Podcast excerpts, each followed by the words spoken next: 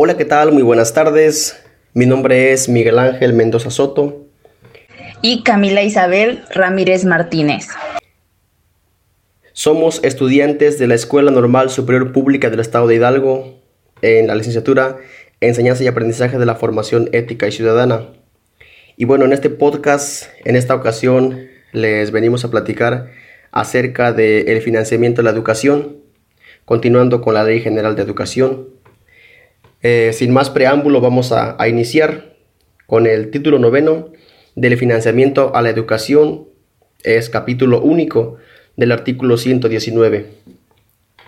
Como primer punto, el monto anual en educación pública y servicios no será menor al equivalente del 8% del Producto Interno Bruto del país. Al menos el 1% al gasto para educación superior y a la investigación científica y humanística así como al desarrollo tecnológico e innovación. Como número, como número dos, se procurará cubrir los requerimientos financieros, humanos, materiales y de infraestructura, así como de su mantenimiento. Como tercer punto, los recursos federales no serán transferibles y deberán aplicarse íntegra, oportuna y exclusivamente a la presentación de servicios y demás actividades educativas. Como punto número 4, el Ejecutivo Federal y las instancias fiscalizadoras podrán, podrán verificar la correcta aplicación de dichos recursos para todos los niveles. Como punto número 5, en el evento de que los recursos se utilicen para fines distintos, se aplicará la responsabilidad administrativas, civiles y penales.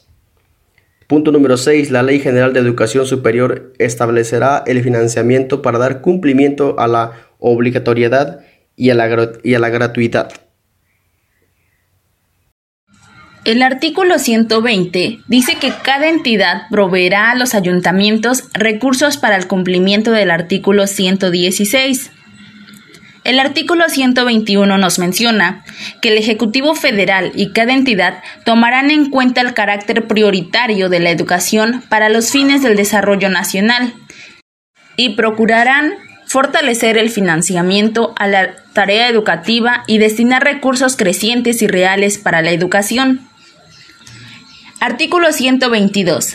Son de interés social las inversiones que en materia educativa realicen el Estado, sus organismos descentralizados y los particulares.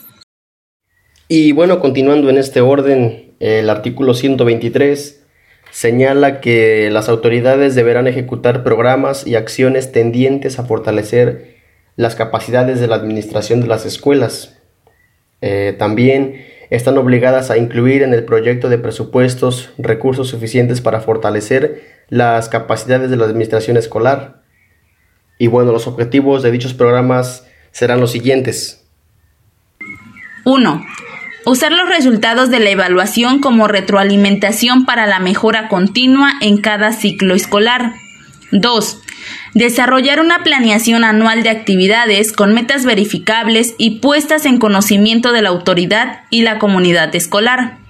3 administrar en forma transparente y eficiente los recursos que reciba para mejorar su infraestructura, comprar materiales educativos, resolver problemas de operación básicos y propiciar condiciones de participación para que alumnos, maestras, maestros, madres y padres de familia o tutores, bajo el liderazgo del director, se involucren en la resolución de los retos que cada día eh, la escuela enfrenta.